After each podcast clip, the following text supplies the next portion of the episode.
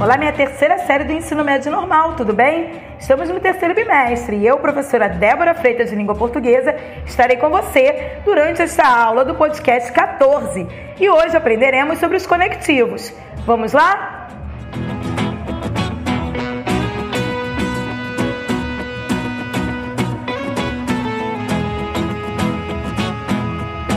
Esta aula visa o nosso melhor relacionamento com as palavras na construção dos nossos próprios textos.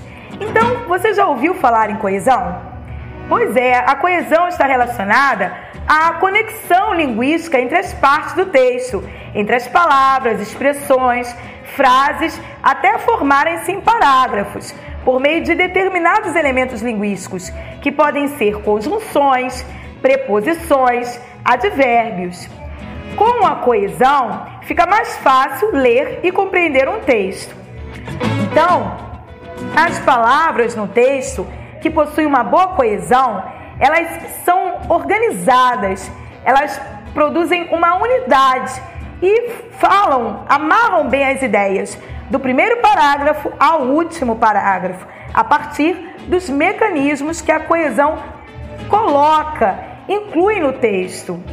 Então, nesta aula, entenderemos melhor a relação de sentido que ocorre entre os conectivos, que eles estabelecem, ao, ao ligarem uma oração à outra, eles estabelecem várias relações de sentido.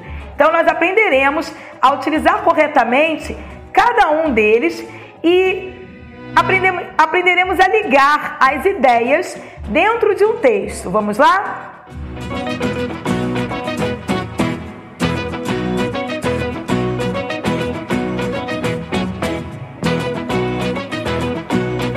Exemplo, temos duas orações: estudou muito e não passou no concurso desejado. Nós podemos ligar, podemos conectar estas duas orações formando um período composto com o auxílio de um conectivo, justamente de uma palavra que liga. E essa palavra que liga é a conjunção. Então, a conjunção que nós podemos colocar aí, ligando essas duas partes, pode ser uma conjunção que dê a ideia de adversidade ao que foi falado antes. Poxa, estudou muito, só que houve aí uma quebra de expectativa. Mesmo estudando muito, ele não passou no concurso desejado. Então, é, é preciso encaixar ali, não é qualquer conjunção, mas uma conjunção que dê ideia de oposição ao que foi falado na, na outra oração de contraste. Então nós podemos colocar a conjunção mais. Estudou muito, mas não passou no concurso desejado.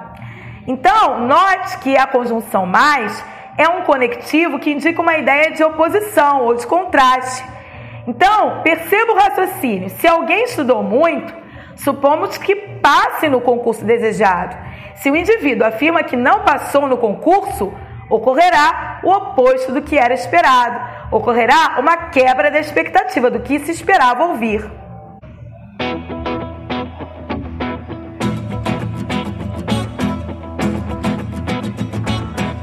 Então, aprendamos a seguir alguns conectivos e suas funções, seus valores dentro do texto. Podemos utilizar conectivos que dão ideia de adição, de enumeração, que auxiliam na progressão do texto na continuação das ideias. Então, podemos iniciar, por exemplo, um parágrafo. Já falei uma ideia e quero dar continuidade, trazer mais ideias para o meu texto. Utilizo, além disso, ademais, que inclusive se escreve junto, tá? Ademais. Outro sim, ainda mais, também, e, nem, por outro lado, mas também, e vários outros. Então, exemplo, acordou cedo e saiu. Perceba que eu enumerei coisas que alguém fez. Além de acordar cedo, saiu. Conectivos de oposição, de adversidade. Mas, contudo, todavia, entretanto, no entanto, porém.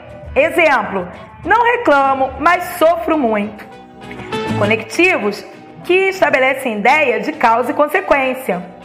Por conseguinte, por consequência, como resultado, por causa de, por isso, em virtude de, assim, com efeito, de fato, porquanto, porque, uma vez que, visto que, nossa, ufa, são várias as palavras que dão essa ideia de causa e consequência. Exemplo, já que ele foi para casa, vou também.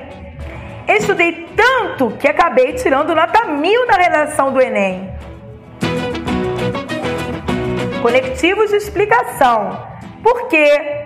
Pois, já que, visto que, uma que, por quanto. Exemplo, venha rápido porque já está muito tarde. Conectivos de condição. Se, eventualmente, caso, desde que.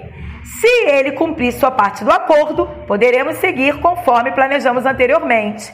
Então perceba que há uma condição, só poderemos seguir se ele cumprir a sua parte.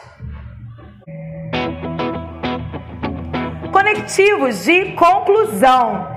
Em suma, em conclusão, em síntese, enfim, portanto, assim, dessa forma, logo, desse modo, destarte, assim sendo.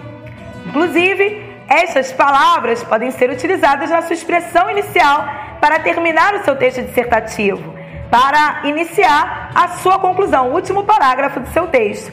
Então, hashtag terminam as dicas de hoje. Até a próxima!